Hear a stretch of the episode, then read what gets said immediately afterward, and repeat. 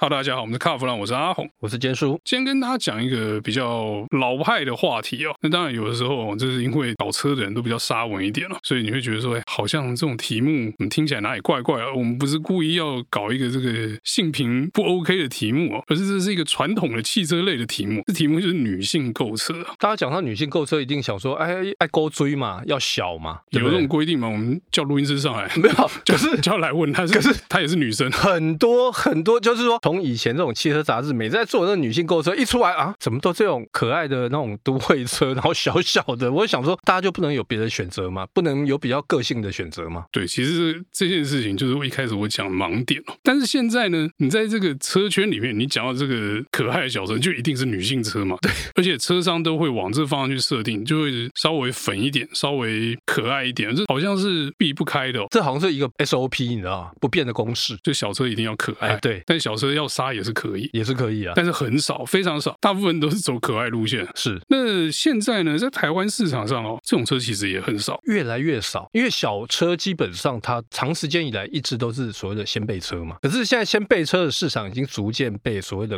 crossover 给取代。就变小型 crossover，但是小型 crossover 好像就不像这个传统的小先辈那么可爱哦，crossover 就更阳刚一点，就更不女性。 但是我听过很多女性在讲说，其实 crossover 对他们来讲视野比较高，所以他们比较好。但是他们碰到一个问题啊，停车不好停啊。其实小车没有比较好停啊，这边跟大家讲一下，小车其实盲点多，倒车的时候你看不到的地方也蛮多的， 所以买小车不见得比较好停哦。哎，但是路边停车格好停吧？至少跟车相比，格子是大的，对所以这是没话说的好听啊。但是视觉盲点就是要注意的一个部分。那你看现在市面上买得到的小车真的很少，算得出来吧？不是算得出来，是一只手数得完啊。一 直哦，OK。譬如说 Suzuki 的 Swift、Ignis、Kia 的 Picanto，了不起再加一个马自达二，但是在这个小车部分哦，因为大家都卖不太动，所以很多品牌就是后来就有一种半放弃的状态，你知道吗？那我觉得另外一方面啊呢、他们就把这个商品，他们就改成小跨界嘛。对，就是变成 crossover 去了。那 crossover 好卖，那当然 crossover 卖多一点。那你说这些小型车真的很难选吗？我觉得真的有一点难选，因为其实大家配备也差不多，因为价格都差不多嘛，就是六十到八十之间嘛。差不多，那你说二十万的空间，配备能差几样？再加上这种车哦，这毛利都不好， 所以给不了好配备。配备差不多就变成挑风格，那挑风格就很尴尬咯。这就无关于车的好坏，也无关他说 NCAP 撞几颗星了，就是单纯买下说我看这台车喜不喜欢。所以这是一个很主观的问题。对，没错，有一些人会觉得说，我就是要那种款勾追勾追粉粉的啊，有些人说我不要那样子，看起来没个性。我在观察啦，大概这近十年来哦，女性她们在购车的时候，她们不要再走可爱风，她们要的是说，就是她开出去，她的朋友不会跟她讲说，哇，一下下就勾追，她不要这种感觉，她们要的就是说，哎、你这台车好好看，好好看跟就勾追这是两回事，对，这个用中文讲的话就是帅气跟呆萌的差别。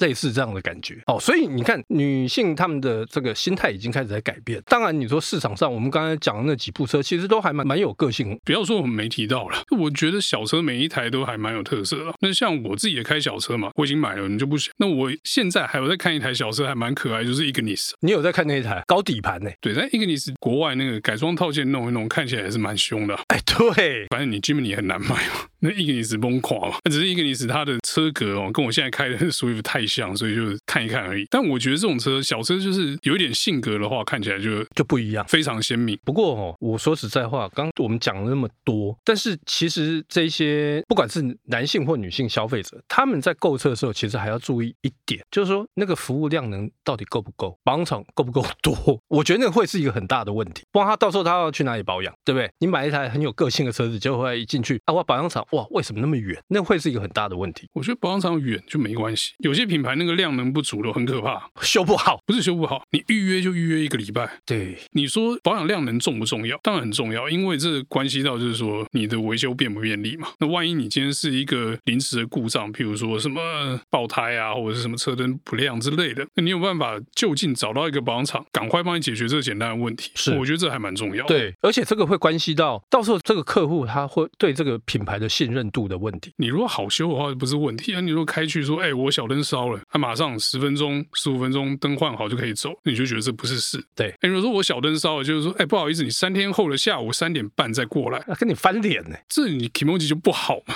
对所以这就是保修量能好不好，这个还蛮重要的。嗯，所以你挑一个好的，至少你用车心情好一点嘛。那像我那台 Swift 也很好处理啊，保养厂在我家距离大概六百公尺的地方，所以你用推的也可以把它推去。万一死在家里，叫他带那个挖点来挖都可以。 嗯，这当然是比较夸张啊，可是我们去保修真的快，然后它的这个处理速度也，虽然说那个厂哦，跟那种大型的那种维修厂那种四 S 店不太一样，就是这种比较传统小型的维修厂， OK 可因为它那个进出的速度很快啊，可能那个保养流程有厉害的地方，所以我每次去大概都是一个小时。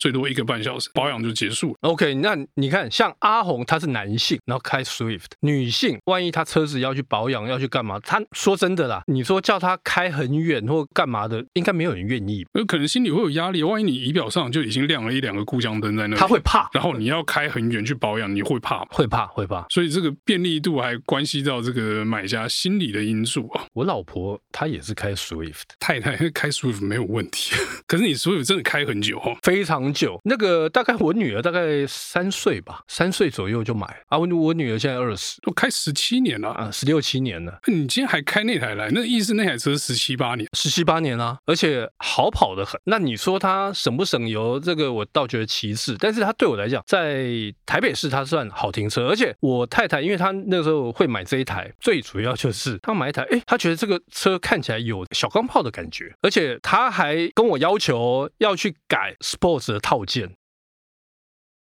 她跟我要求要去改 sports 套件，然后车上她自己去买了一些贴纸，说你帮我贴一贴。我说啊，你这样整台车花花的这样子，她说没有啊，小车就是要这个样子啊，这样才可以彰显出个性化。我那时候有跟她讲哦，我说啊，那你买 March 啊，她说不要，那种车太可爱。可爱过头，啊就是呼应我们一开始讲的，嗯就是女性议题包久了，车上那个车越做越离奇啊。就是后来买了那一台之后，他也开得很高兴。对他来讲，他觉得，譬如说他有时候去买菜或者是干嘛，他就东西装一装，他就往行李箱丢。对他来讲，他已经够用。而且我们有时候一家三口出去的时候。很多在在市区，我们会开那台车出去啊，因为好停车啊，停车都不是问题。那另外，我还记得我女儿那时候大概小学一年级左右吧，她还可以用站站在后面，对，因为 Swift 它是偏高顶，其实空间是还蛮开阔，大人坐也不会挤啊，所以小朋友更别提了。像我去做保养维修的时候，那个老板怎么讲？老板说车子就要像这台车一样，这哈弄塞北派。那我说实在话，那台车这十几年下来，除了换轮胎之外，还有雨刷，好像还没有换过什么东西。这样听起来是真的蛮省的。我们光听坚叔这个案例，可能大家觉得嗯坚叔每次都胡乱。那我讲另外一个案例，这也不是一个案例，这是我另外一个车友跟我分享。那时候他也是叫我买 Swift 的人其中之一哦。他说、你买这个车就对了。我说为什么？是因为便宜吗？他说不是，他说这是省钱神车，便宜是最后一项。哦，我朋友就算给我听，他说保养便宜，东西不会坏，二手超保值。这二手超保值真的吗？我后来听他讲以后，我就去研究，